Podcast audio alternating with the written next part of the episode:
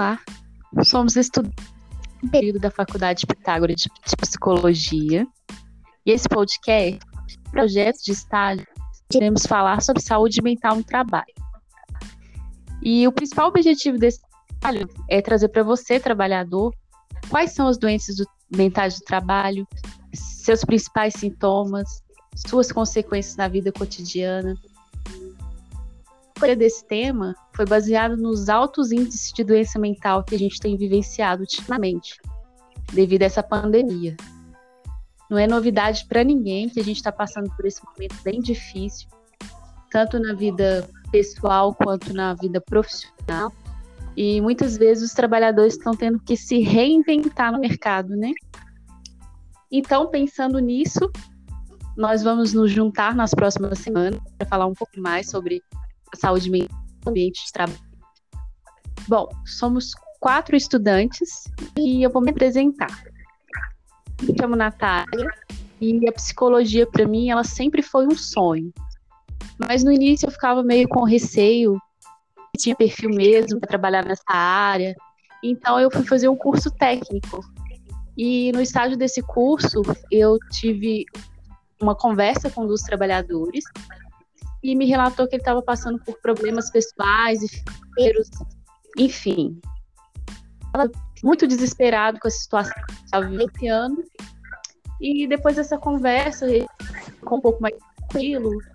E aí, ele me agradeceu muito, disse que tinha pensado até fazer uma besteira, mas decidi fazer depois da nossa conversa. E foi aí que eu decidi: vou sonho, vou fazer psicologia. E hoje eu estou aqui a um passo de conseguir realizar esse sonho. E apesar desses altos e baixos aí durante anos de, de curso, eu tenho certeza que essa foi a melhor escolha da minha vida. Bom, essa é a minha história com a psicologia. E para vocês, meninas, como é que foram? Olá, pessoal. Meu nome é Thaís. Bem, diferente da Natália, a psicologia para mim nem sempre foi um sonho. Então, a minha história né, com a psicologia se iniciou lá no ensino médio, é, especificamente no segundo ano, quando nós realizamos uma excursão para uma feira de profissões. É, ainda estava um pouco perdida, não sabia muito bem né, qual caminho tomar. Acredito que muitos de nós já passamos por esse momento de indecisão, afinal, a profissão é algo que vai nos acompanhar ali né, durante muitos anos. E ali naquela feira eu me deparei com um estande de psicologia. Entrei como quem não quer nada e ali ouvindo um pouco a respeito dessa ciência, eu consegui entender, né, conhecer um pouquinho e uma sementinha foi plantada ali naquele momento. Chegando na minha casa, eu tive a curiosidade de ir pesquisar, entender um pouco mais sobre a psicologia, né, do que se tratava essa ciência final e me apaixonei pela área. Descobri que aquilo ali era o que eu queria fazer, era né, com o que eu queria trabalhar e realmente é algo que brilha os meus olhos. Hoje já estamos caminhando para a reta final, uma nova porta está se abrindo, né, para a gente, novos caminhos, novas possibilidades e eu me apaixonei verdadeiramente pela área. Me encontrei muito nesse caminho. É, para vocês, meninas, como que foi né, essa descoberta? Olá, então, Thaís, é, vou me apresentar, eu sou a Jaqueline. É, no meu caso, né, a minha experiência, eu, eu ingressei na quando eu tinha 16 anos ainda, numa empresa como menor aprendiz, e a partir dali eu pude conhecer um pouco mais sobre o setor, né, que era o, era o RH, a gestão de pessoas, e ali eu tive a certeza realmente do que eu faria quando eu me formasse no ensino médio. Pude conhecer toda a área organizacional e aquilo ali brilhou os meus olhos e então decidi que era essa era esse o caminho que eu iria seguir era essa profissão que eu iria é, me formar e e aí hoje eu tenho certeza realmente da minha escolha, né? É algo que realmente brilha os meus olhos. E é isso aí. E para você, Dani, como que é, como que foi a sua experiência, a sua escolha com a psicologia? Olá, pessoal. Meninas, que prazer ouvir um pouco da história de vocês aí, né? Da trajetória até chegar aqui. É, eu, para mim, né, a trajetória dentro da psicologia, ela iniciou quando eu ainda era adolescente, né, por volta de uns 14, 15 anos. Eu estava passando por um momento um pouco complicado da vida, é, coisas que acontecem na nossa vida, mas que às vezes nós precisamos de um auxílio. E aí esse auxílio eu encontrei uma profissional da psicologia na época que me prestou atendimento clínico. E ali, a partir daquele atendimento, eu consegui é, ter uma visão diferente da vida. Consegui ter uma visão diferente do momento que eu estava passando. Consegui transformar tudo, tudo aquilo que eu estava passando e conseguir enxergar de outra forma, né? E ali, mesmo sem, sem ter nada definido, sem nem pensar exatamente o que eu queria para o futuro, assim, né, profissionalmente, eu achei muito bonito a forma que aquela profissional, ela, ela me tratou, aquela maneira humana, né, aquele atendimento, aquele acolhimento, é, é algo que eu ainda não tinha vivenciado com outros profissionais. Então, a partir dali, eu acredito que uma luzinha já ficou um pouco acesa a respeito da psicologia. E aí eu comecei, depois no ensino médio, consumir materiais voltados para a temática da psicologia. E, e eu queria também, comecei a entender que eu queria fazer exatamente aquilo por outras pessoas. Conseguir oferecer um espaço de acolhimento, um espaço de escuta, seja aí dentro da clínica, seja no âmbito organizacional, e mesmo com vários desafios, né, é, nesses cinco anos eu consegui ter a certeza de que realmente a psicologia é a melhor escolha para mim, e hoje eu não me imagino fazendo um outro curso. E é transformador, né? Eu sempre digo que é impossível nós iniciarmos no curso de psicologia e não sairmos de lá transformados, né? Eu falo que é uma outra Daniela que está saindo do curso, com uma visão totalmente diferenciada. E nós saímos transformados não só como profissionais, não só com uma bagagem teórica, né, com uma bagagem técnica, mas também agora transformados como seres humanos, o que é essencial para a prática do nosso trabalho, para a prática da psicologia. E para nós iniciarmos de fato nessa temática, eu acho que é interessante nós pensarmos um pouco, afinal, o que, que é saúde mental, né? Acho que na, é, acho que tá, uh, Thaís é uma das principais perguntas que a gente ouve, né? O que, que afinal é saúde mental? Por que, que é tão importante cuidar dessa saúde mental? Exatamente, Daniela. Né? Tanto se fala hoje em saúde mental, mas afinal, né, o, o que é a saúde mental? Então, a OMS, né, que é a Organização Mundial da Saúde, ela traz para a gente também uma definição a respeito. É, então, nós podemos ver lá que, conforme né, o que eles descrevem, a saúde mental é um estado né, de bem-estar no qual o indivíduo percebe suas próprias habilidades e pode lidar com estresse cotidiano onde ele é capaz né, de trabalhar produtivamente e de contribuir para a sua comunidade. Então, pessoal, é, ela está relacionada mesmo, né, à saúde mental, com a forma é, pela qual a pessoa reage às, às exigências né, da vida, os desafios, mudanças e também ao modo como nós somos capazes, né, como nós harmonizamos nossas ideias e as nossas emoções. É, todos os dias, pessoal, nós vivemos uma série de emoções, né? Todos temos dias bons e dias ruins. Isso faz parte da vida e tá tudo bem, se nem todos os dias são legais. Sei as meninas concordam comigo, mas essa é a realidade da vida de todos nós. Todos temos dias muito bons, né? Dias que quando a gente deita lá a cabecinha em travesseiro, a gente se sente reconfortado, um sentimento muito bom, porque foi um dia legal mas também temos dias que não são tão legais assim, né, meninas? É exatamente, Thaís. E quando você traz à tona esse assunto, acho que é muito importante até mesmo para a gente refletir. Porque hoje, diante da necessidade que a gente vê de sermos totalmente produtivos, né?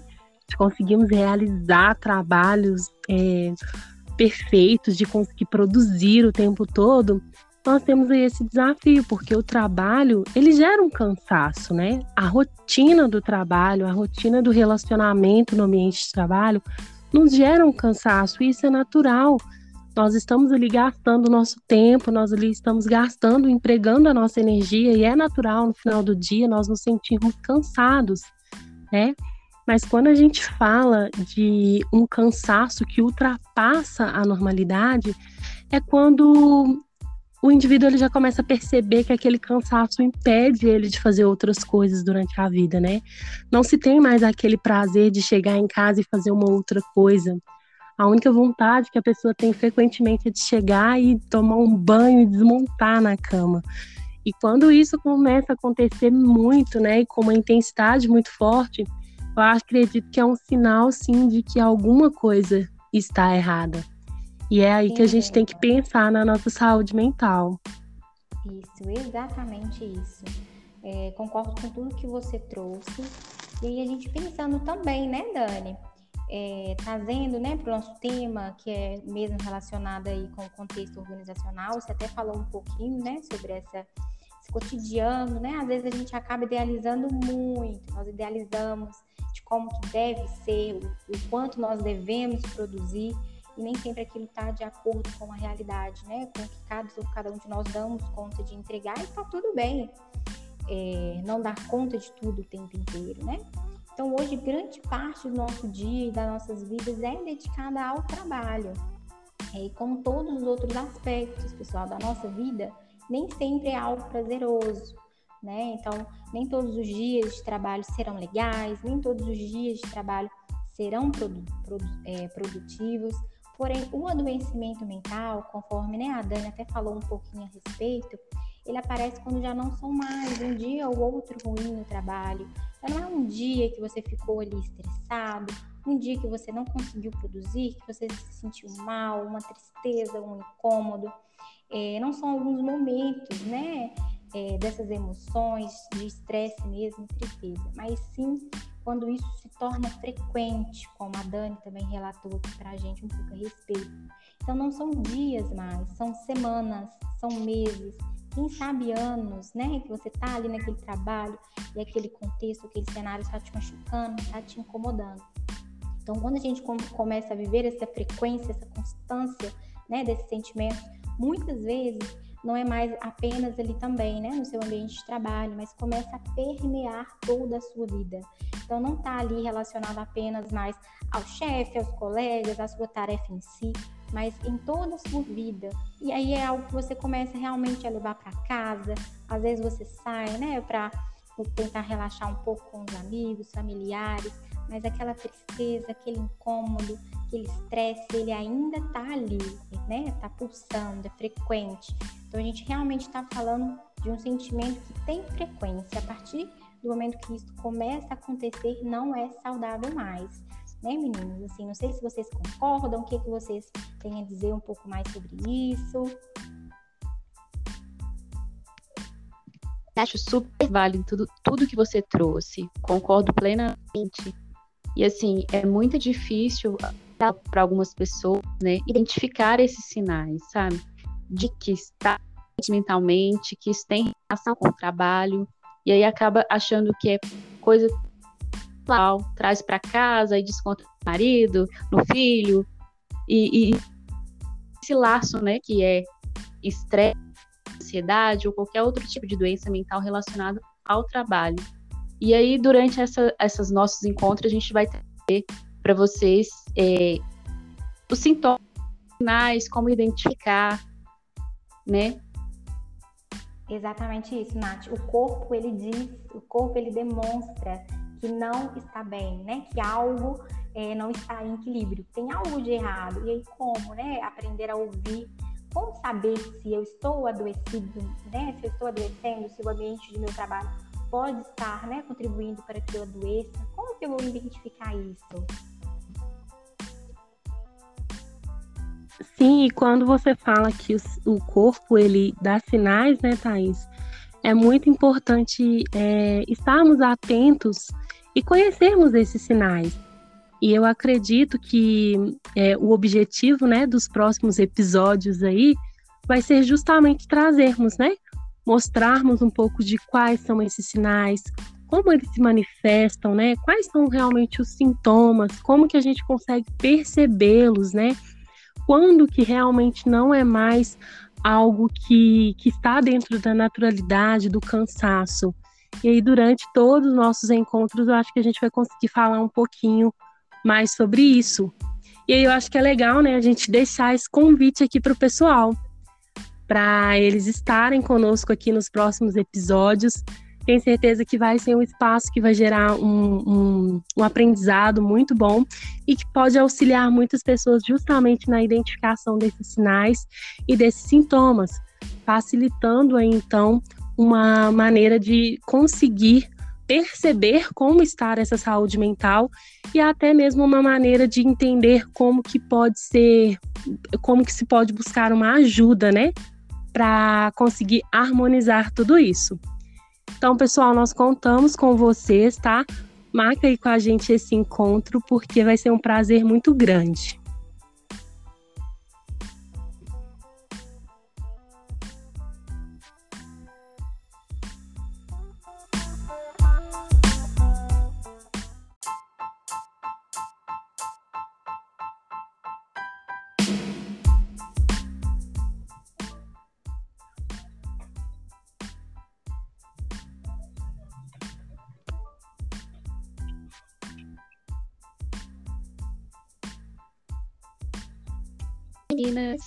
Oi, Dani. Oi, Thaís. Oi, Jaque. Oi, Nath. Oi, pessoal. Oi, meninas. Oi, pessoal. Olá, pessoal. Sejam todas bem-vindas e bem-vindos ao nosso segundo episódio do nosso, do nosso podcast. E hoje a gente vai falar sobre o conceito de trabalho e adoecimento mental. E a Thais vai para a gente um, um pouco dos conceitos de trabalho. Isso mesmo, Nath. Então, pessoal, a origem etimológica né, da palavra trabalho, ela vem do latim, é, da palavra tripalium, que significa instrumento de tortura. Então, nesse contexto, ele está associado né, ao estado daquele que sofre, daquele que é atormentado. E aí, trazendo né, é, para os dias atuais, o trabalho ele tem sido visto não somente como uma forma de se obter a renda, mas também como uma atividade que proporciona realização pessoal, status e uma forma também de se manter contatos interpessoais. Então a gente sai né, de lá daquela visão é, etimológica mesmo da palavra, como o trabalho como um instrumento de tortura, como algo penoso, e a gente começa a ver o trabalho já como né, uma forma mesmo de proporcionar realização pessoal status. É, alguma das meninas quer acrescentar algo a respeito do termo? Então, Thais, né, conforme você nos trouxe, é, ele nos a, o trabalho né, proporciona a realização pessoal, né, uma forma de manter contatos interpessoais, e essa compreensão né, e esses sentimentos relacionados ao trabalho nos mostram realmente qual é a relevância deste na vida das pessoas, né? Então, em especial, ele se refere também à influência que exerce e representa também na motivação e na satisfação das pessoas. Também por meio do trabalho, as pessoas podem satisfazer ou frustrar suas necessidades de sobrevivência, segurança, convivência, estima e autorrealização. O trabalho também é, constrói e fortalece a identidade positiva da pessoa sobre si mesma. É, porque assim, sempre dizemos aos outros o que somos, e isso é muito influenciado por aquilo que a gente faz.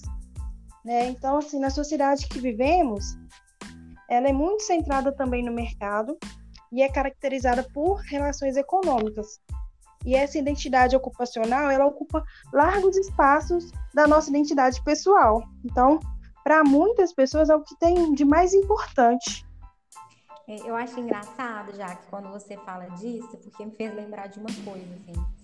É, como que como, é, quando nós nos apresentamos, nós dizemos, né? Eu sou fulano que faz tal coisa. Então eu me apresento, eu sou Thaís psicóloga.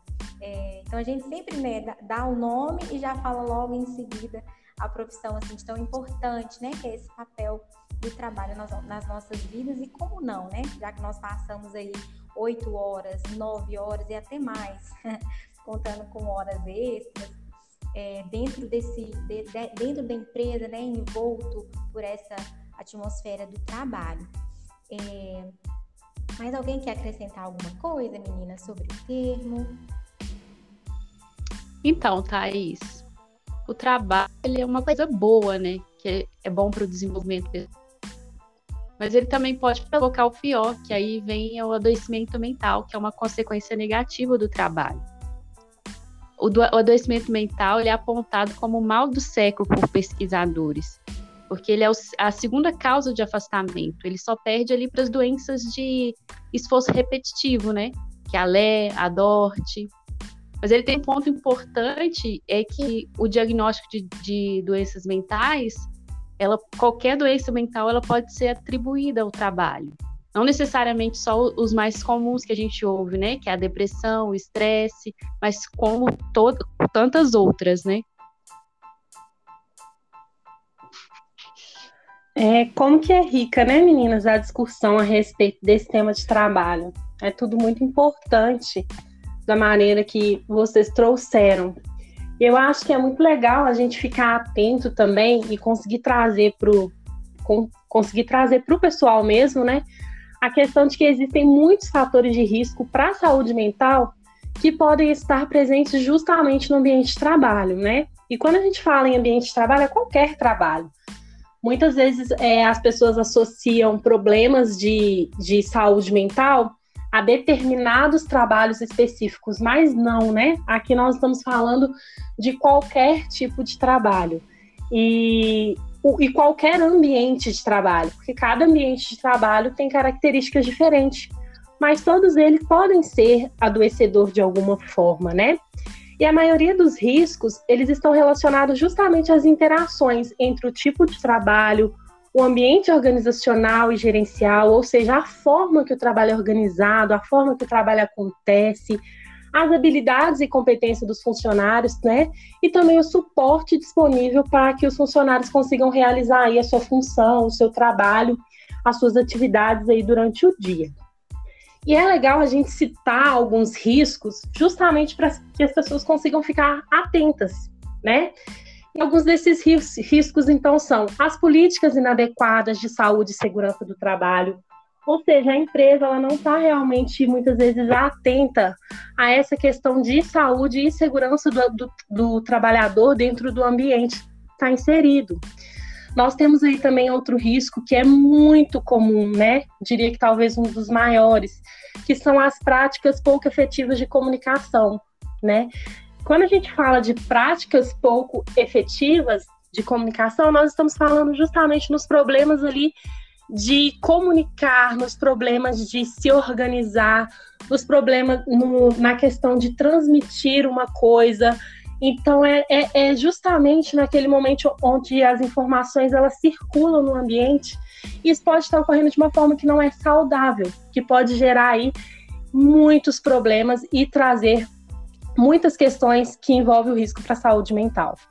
Nós temos também a questão da participação limitada na tomada de decisões, né? Então é quando o funcionário, ele às vezes, ele não tem nenhum tipo de autonomia para poder opinar ou para poder sugerir algum tipo de mudança na rotina do trabalho, na forma de acontecer o trabalho. Então ele começa muitas vezes a se sentir desanimado, desmotivado. Ele sabe até uma maneira melhor de fazer aquilo, mais rápido, mas às vezes ele não consegue ter autonomia é, nessa tomada de decisões. E a gente tem também a questão de horas de trabalho inflexíveis. E aí a gente está falando de cargas de, de trabalho muitas vezes exaustivas, né?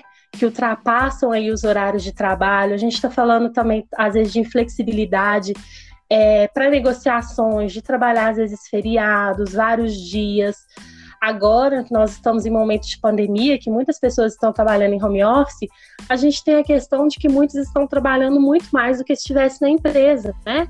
Justamente por às vezes não ter o respeito daquele horário que é dedicado ao trabalho. Então, acho que essas questões são importantes de serem levantadas, pensadas, né, e discutidas. engraçado você falar isso, né, Dani, do home office. Eu trabalhei agora em época de pandemia em home office. E, e inicialmente vindo para home office fiquei muito feliz, né, por, por não ter correr o risco em, em me deslocar, né? É, você não tem aquele desgaste também de precisar enfrentar o transporte público, o trânsito, mas o quão cansativa é a carga de trabalho em home office porque você está no seu trabalho. Então você não bate o seu ponto, né? É, e você se desliga, não. Você está na sua casa, então você recebe um e-mail, automaticamente você olha. Então, se o seu horário é ali até as 18, você pisca, já é às 20 horas, você ainda está trabalhando. Uhum. Uma, uma, carga mesmo de trabalho, né? Uma sobrecarga de trabalho. E aí a gente já começa a pensar por esse lado patológico, pouco, né? Dessa patologia, dessa sobrecarga de trabalho que tem também como uma característica a alienação, né? Não sei se as meninas vão concordar comigo, mas tem uma alienação do desejo da, da pessoa, né? Do trabalhador, porque ele passa a tomar ali as metas da organização é, como sendo metas dele mesmo. Então, uma vez que ele alcança aquela meta, automaticamente elas são elevadas e aí agrava ainda mais a sobrecarga né, é, de trabalho e acaba conduzindo essa pessoa ao adoecimento. Então, no home office, é, acredito, né? Vou dizer que agora, por uma experiência minha pessoal, você tá ali, ó, no seu dia, você começa com uma meta X.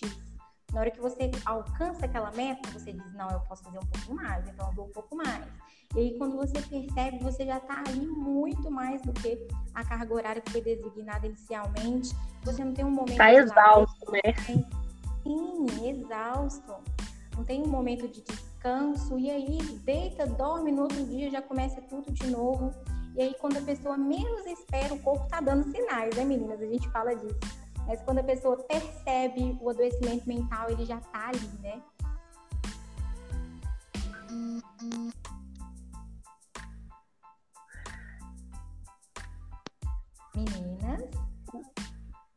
Sim, Nath, e, e, é muito interessante isso que você está falando, porque no home office às vezes acontece justamente isso.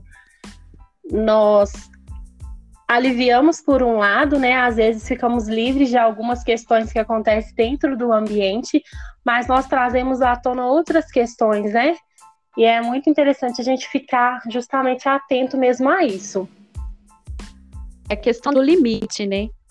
Você está na sua casa, você às vezes até está trabalhando de pijama, sentado lá em frente ao computador, e aí você não vê esse limite, porque quando você está indo uhum. para o trabalho, você tem um limite, a hora de chegar, a hora de sair para almoçar, a hora de voltar e a hora de ir embora. Em casa não, você está ali de boa, sentadinho na sua casa, está mais confortável.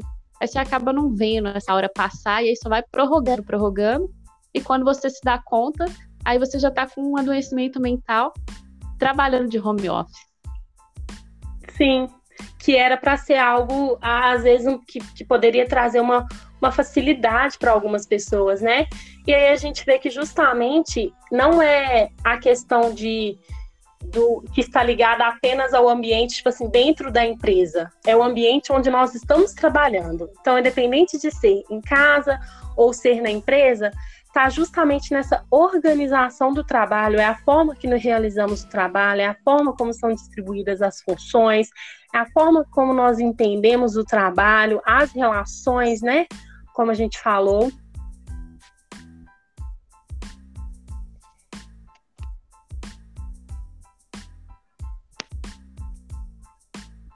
Exatamente, Dani. E agora é Pode falar. Não, pode continuar.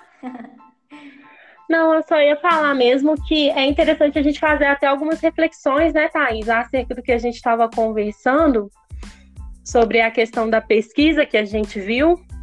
Isso. Então, pessoal, nós trouxemos né, um, um questionamento para vocês, acho que fica até para nós mesmas é, se tivéssemos, né, gente, dinheiro suficiente para viver ali o resto da nossa vida confortavelmente, sem ter que trabalhar, sem essa preocupação de pegar ônibus, enfim, realmente, né, ter essa condição de a, apenas curtir a vida, os momentos, é, será que nós tomaríamos essa decisão de realmente parar de trabalhar? Então fica essa pergunta, né? O que você faria em relação ao trabalho que você executa hoje? Se você tivesse essa oportunidade, né? É, de se desligar da sua empresa e tivesse um dinheiro para viver confortavelmente, você sairia da sua empresa, do seu emprego? É, então, gente, existe uma pesquisa, né? Alguns pesquisadores já fizeram essa pergunta e mais de 80% das pessoas consultadas respondem que continuariam trabalhando.